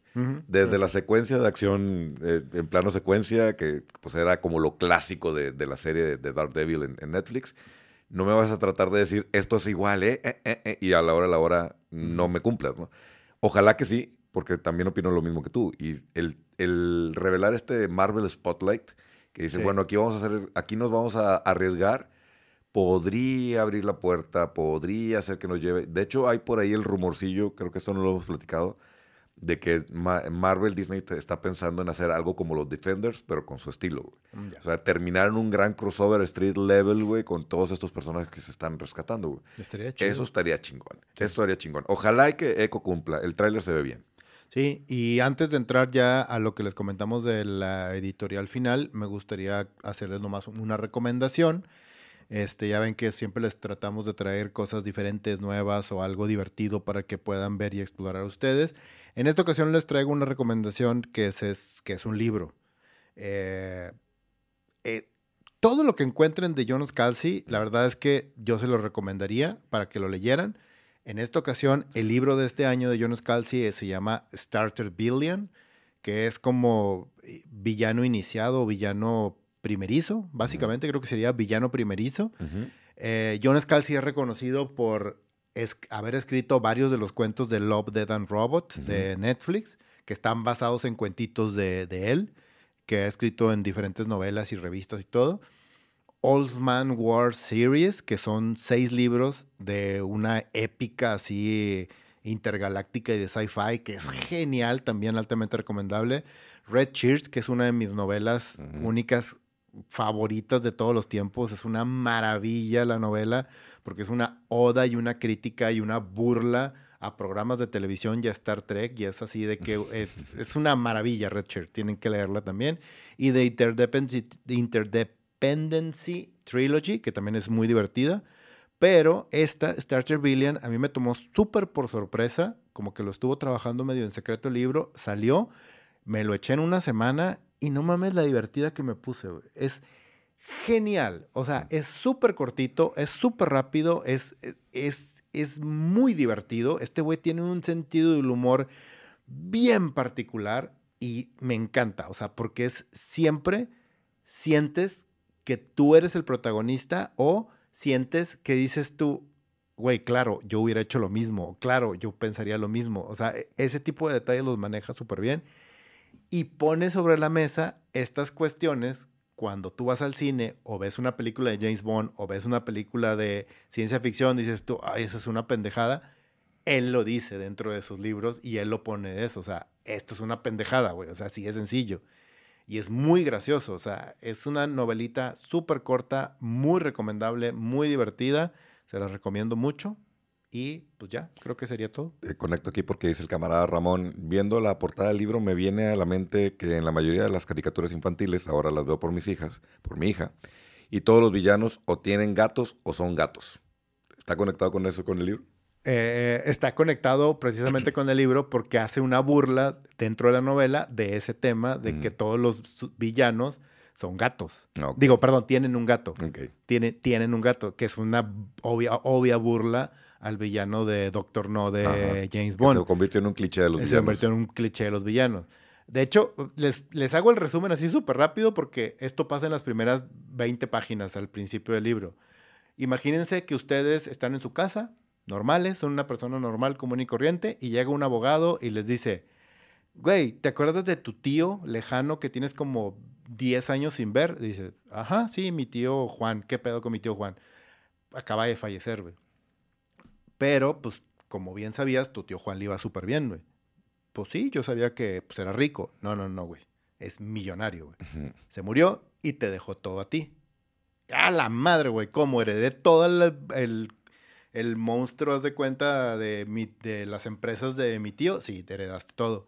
Entonces, cuando el abogado se sienta contigo y te dice, ah, nomás que un pequeño detalle, güey. Tu tío era millonario porque era un supervillano. y también heredaste eso. Entonces tienes que administrar sus negocios de supervillano, güey. Entonces está con madre la premisa, güey. Es súper divertido, güey, en ese sentido. Bueno, pues ahí está la recomendación del camarada Leo de esta semana. Hay que leerlo. Si quieres, pues ahora sí vámonos al tema choncho, al fuerte. Vamos a hablar de lo que pasó esta semana, ¿verdad? De lo que pasó esta semana. Hace un par de días, de hecho, sucedió esto. Y vamos a hablar de toda la polémica que ha estado alrededor de Jonathan Mayors y de Kang. Vamos a hacer una síntesis rápida.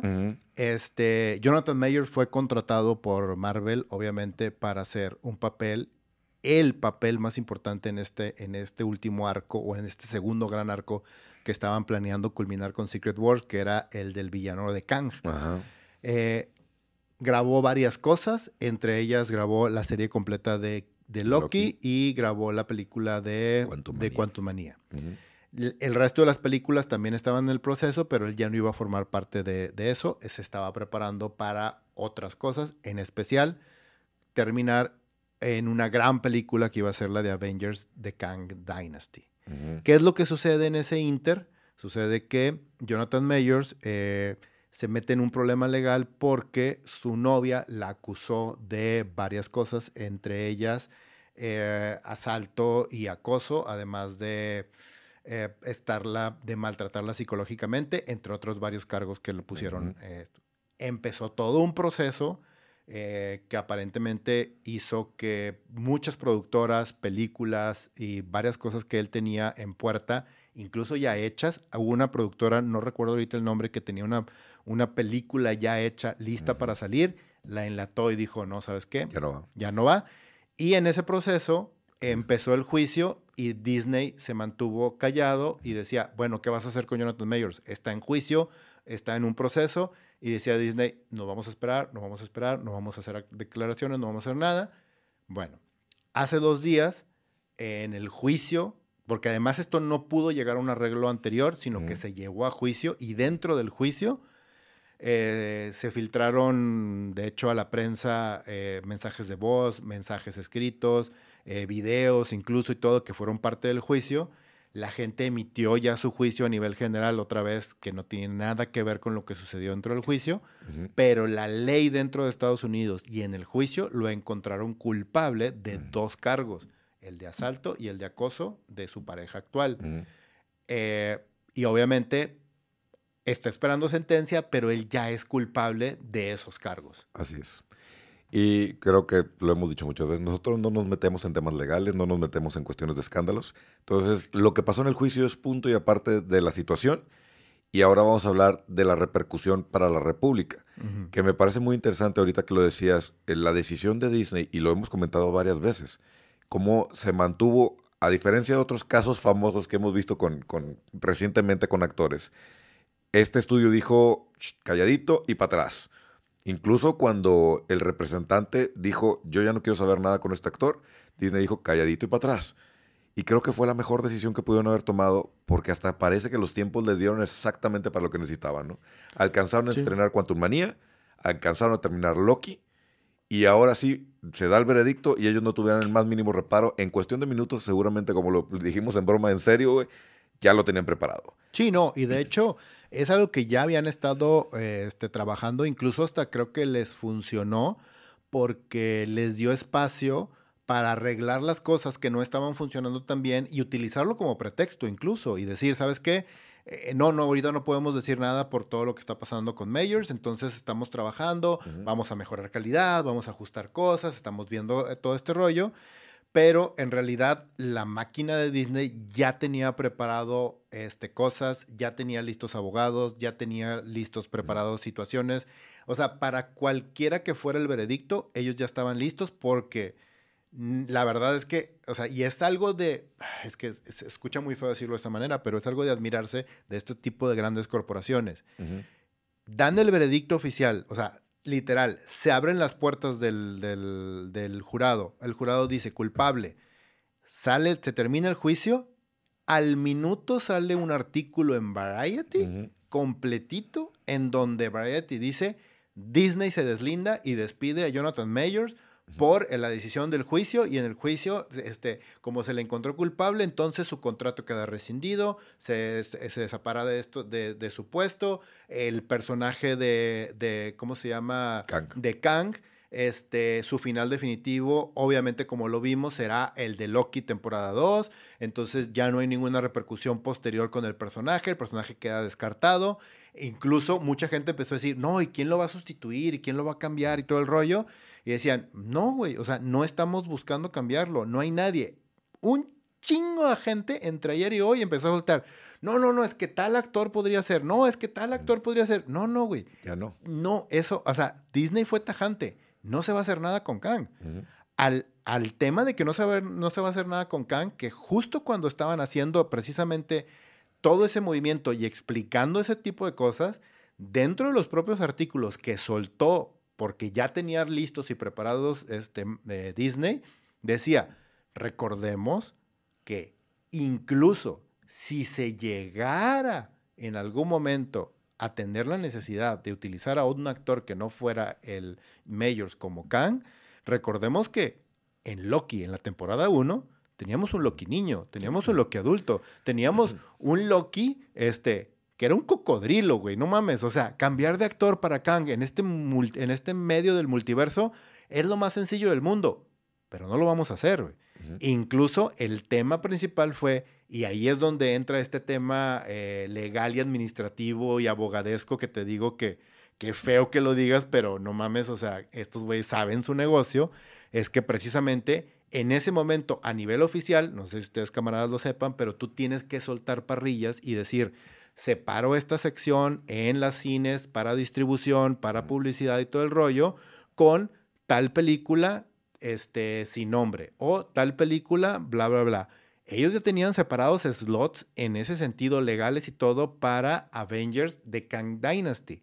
En ese momento, cuando se suelta todo este desmadre legal y de artículos y de todo diciendo nos lindamos, despedimos y todo, aparece diciendo en estas partes de Avengers cambia de nombre, ya no se va a llamar Kang Dynasty, se va a llamar Avengers 5. Se acabó, güey. O sea, todo el aparato de Disney a nivel administrativo y a nivel este, legal soltó todo en el momento en que se dio el veredicto, güey. Lo cual es bien impresionante también.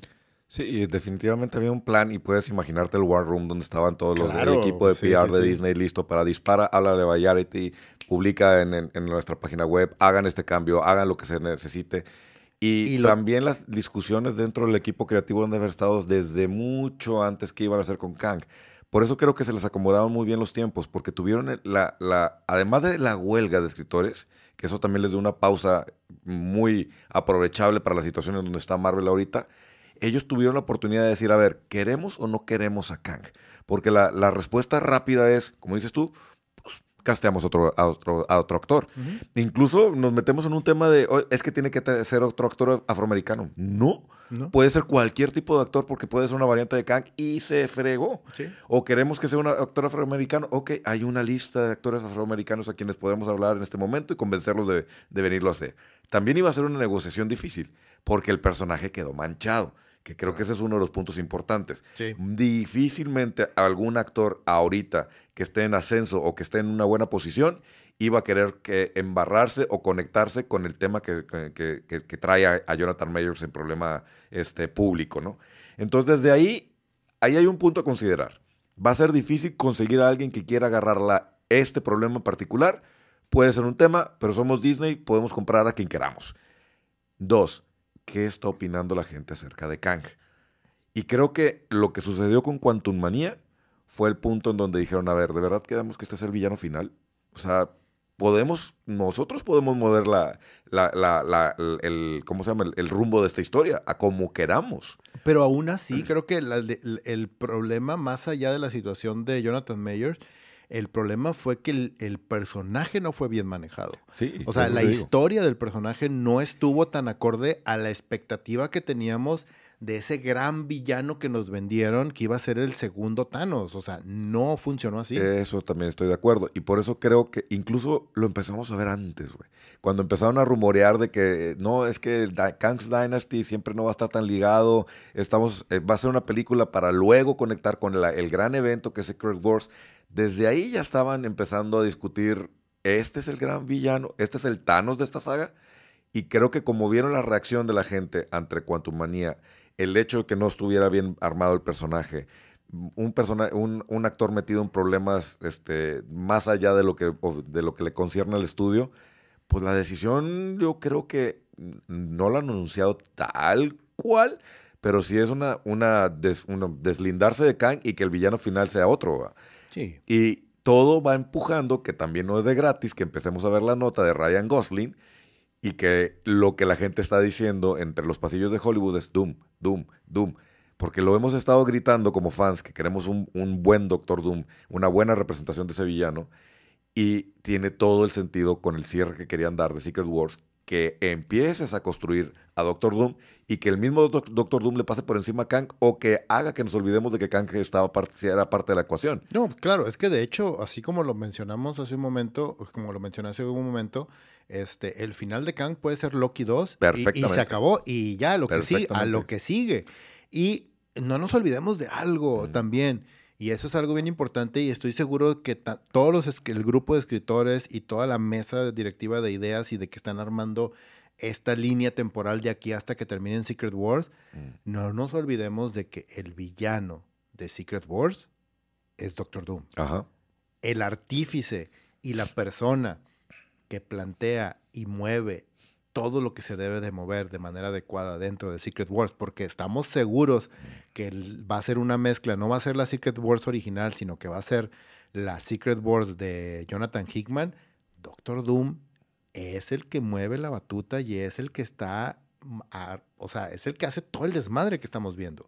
Entonces, a mí me encantaría ver una versión, haz de cuenta que, a lo mejor aquí estoy alucinando mucho, pero me encantaría ver en los Cuatro Fantásticos a un Doctor Doom que es un aliado y que no termina siendo como villano.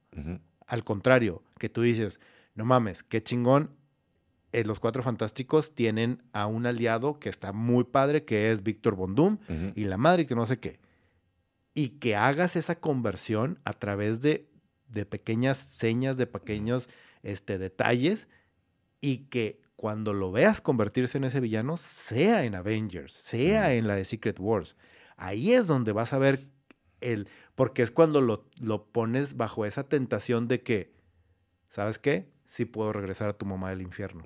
Sí la puedo sacar si haces lo que tienes que hacer. Sí. ¿Sabes qué? ahí es donde, donde lo tientas a él y donde él toma la decisión de me vale madre. Y es más, imagínate tú como personaje, o sea, tú en esa posición de que dices, tienes la capacidad de, porque eso es lo que sucede, no, estos son, no, son spoilers, esto es lo que sucede en Secret Wars de Hickman. tú como personaje, dices, tienes la capacidad no solamente de regresar a tu madre y sacarla del al- su alma del infierno, sino además vas a tener la capacidad de, uno, tener al amor de tu vida, Ajá. que se fue con tu mejor amigo, que fue Reed Richards, vas a tener a Sue Storm, va a estar enamorada de ti. Y no solamente eso, te vamos a dar la oportunidad de que creas, de que crees el mundo como tú quieras, sin guerras, sin Claro. peleas, sin nada, que sea el mundo que siempre hemos querido, güey. Vas a tener todo bajo tu mano. Güey, o sea, Ese es el gran Doom. ese es el gran Doom. Ese es el gran Doom y el que esperamos que Marvel vaya a construir poco a poco. Entonces, pareciera este, que sí los planes se acomodaron. Yo creo que originalmente no pensaban que Doom fuera una carta tan permanente durante la saga, pero aquí fue donde empezaron a decir, sí, Kang no Kang, Kang no Kang, Kang no Kang. Y conforme fueron acomodándose las cosas, dijeron, mejor no, ¿no? Dice que aquí el camarada Luis, dice, ¿no creen que todo esto alimenta esa teoría de que Disney planeó todo para sacar a Majors porque no le fue bien en marketing? Yo no No. creo eso. No, no. De hecho, yo creo que Disney aprendió muy bien la lección de Johnny Depp. Por cuando lo se deslindaron muy rápido de él ante el problema de Johnny Depp de los Piratas del Caribe, Sí. por tratarse de, de deslindar, se, embar- se embarraron más y se embarraron de más. Entonces, creo que esa fue la lección aprendida y lo manejaron muy bien con Jonathan Majors y ahora además les está dando la oportunidad de reacomodar un problema que tiene narrativo dentro del MCU. Claro. Este, dice también este, Diego, ¿qué onda con Disney que no quiere cambiar actores y mata al personaje de una, pero en Black Panther, y se entiende, eh, porque fue trágico, pero porque a él se refiere, me imagino, a que por qué no cambiar a, a- a Jonathan Mayors. Yo creo que ya no tiene necesidad. Pues Ya no, a lo mejor revisitas eh, un poquito de, de Kang y no y le ves la cara blureada y no sabes quién es y en un descuido es hasta Doom el que se deshace de Kang y eso te da todavía una dimensión del tipo de villano que es, nomás para cerrar Pero- algunos cabos, pero la verdad es que no necesitas No, más de Kang. es ¿eh? que si viste, si viste Loki, no necesitas, porque incluso el Kang, el gran personaje o el gran villano de Kang que vimos fue The One Who Remains. Ajá. Ese es el gran villano. De hecho, que- y en Loki termina, o sea, se acaba su saga, se acaba todo lo que hizo y Loki toma su lugar y se acabó, güey. O sea, no, no hay necesidad de que regrese Kang. De hecho, es el Kang que mi memoria quiere guardar, güey. Sí, exacto, O güey. sea, es del que me quiero acordar. Y otra vez, o sea, si en el futuro, en la siguiente saga, más adelante, quieren volver a, o quieren, quieren que en, en Secret War salga Kang, pues, Recasteas y punto, se acabó. recasteas, es una variante y punto, ¿no? Exacto. Dice el camarada César Jaime, Ryan Gosling como Doctor Doom en realidad no me convence, siento que va a llegar a la laladeria, güey, de la la la. Pero no sé, camarada, no sé si lo has visto en otras películas, Drive, en Blade Runner. O sea, yo creo que Ryan Gosling tiene un súper rango y sí hace ese personaje adorable, buena onda, que de hecho tiene Güey, sentido con Doctor Doom. es un gran actor, güey. O sea, la verdad, y, y- y ahorita tú estás hablando de películas súper populares, pero a nivel este, a nivel actoral, si te metes a escarbarle en ciertas películas medio independientes o medio desconocidas que no le fueron tan bien, güey, es un gran actor. O sea, e- él es, por ejemplo, en eh, parte de probablemente una de mis películas favoritas, de nuevo, de este género thriller detectivesco, así que a mí me encantan, que el güey lo hace genial. Y la película me fascina. Es una película que nadie conoce, Ujú.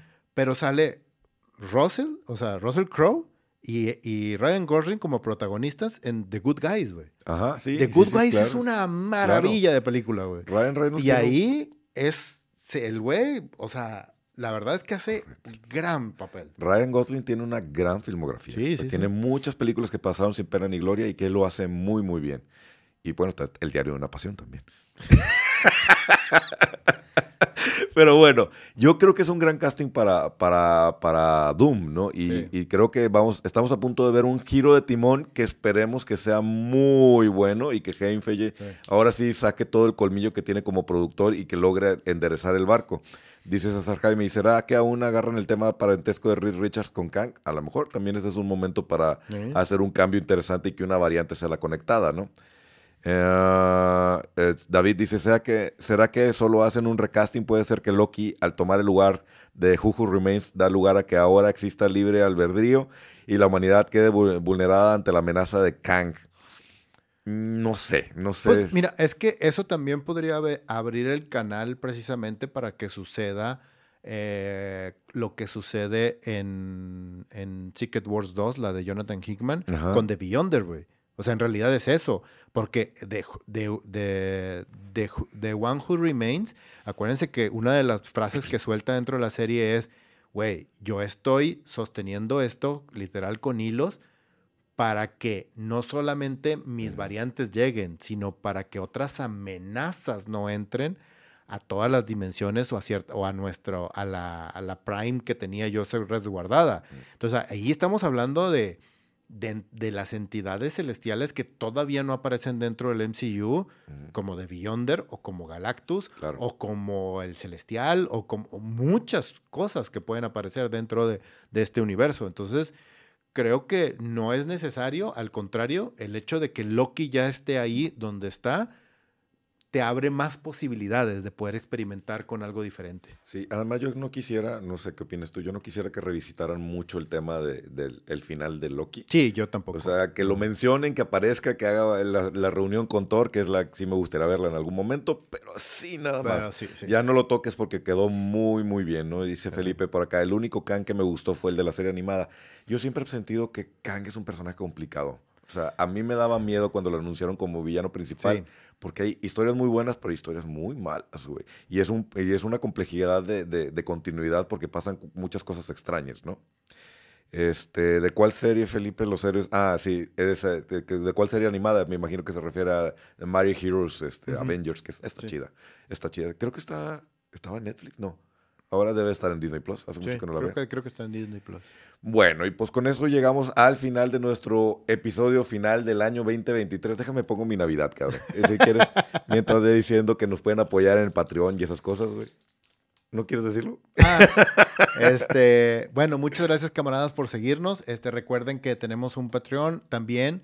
Recuerden que este, dentro del canal tenemos una comunidad en la cual ya tenemos a muchos de los camaradas suscritos y que nos están apoyando este, mes a mes con una aportación este, ahorita para ser parte de la República en la cual les damos cosas extras, les este, pedimos opinión para programas y para ciertas este, pues, detalles, información y todo y ustedes pueden ser parte también de ese programa. La idea es que el próximo año podamos, cuando ustedes sean parte de esa comunidad, poder darles más cosas, todavía más. Estamos hablando de, ya les, les contaremos con calma, pero estamos hablando de hacer un pequeño escaloncito más e ir creciendo como comunidad, ir creciendo como canal. Entonces, esa es parte de lo que les estamos ofreciendo. Tenemos el Patreon, tenemos eh, la comunidad dentro de YouTube y, este, y pues que nos sigan, que nos sigan en nuestras redes sociales. Recuerden que estamos en prácticamente cualquier red social que se quieran meter.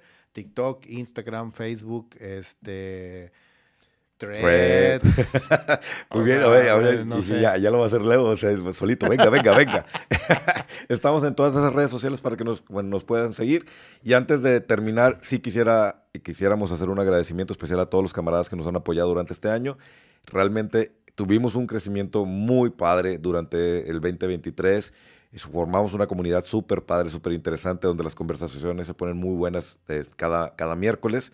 Y queremos agradecerles porque esto es gracias a ustedes y esperamos que el 2024 sea otro año así de crecimiento y de seguir haciendo una comunidad sólida, bonita. Así que ayúdenos recomendando este canal a sus amigos, a que sepan que ha ido un par de señores con chavorrucos, con énfasis en rucos, hablando de este tipo de películas. Y al final de cuentas les mandamos un gran abrazo para ustedes, para sus familias, felices fiestas, disfruten mucho y lo mejor de, de, de, nuestro, de nuestros deseos, lo mejor para el 2024. Un abrazo y muchísimas gracias a todos los camaradas. Ahora sí que camarada Leo. Camarada Richo, yo lo único que les puedo decir es que larga vida y prosperidad y que la fuerza esté con ustedes. Camaradas todos, así seguiremos.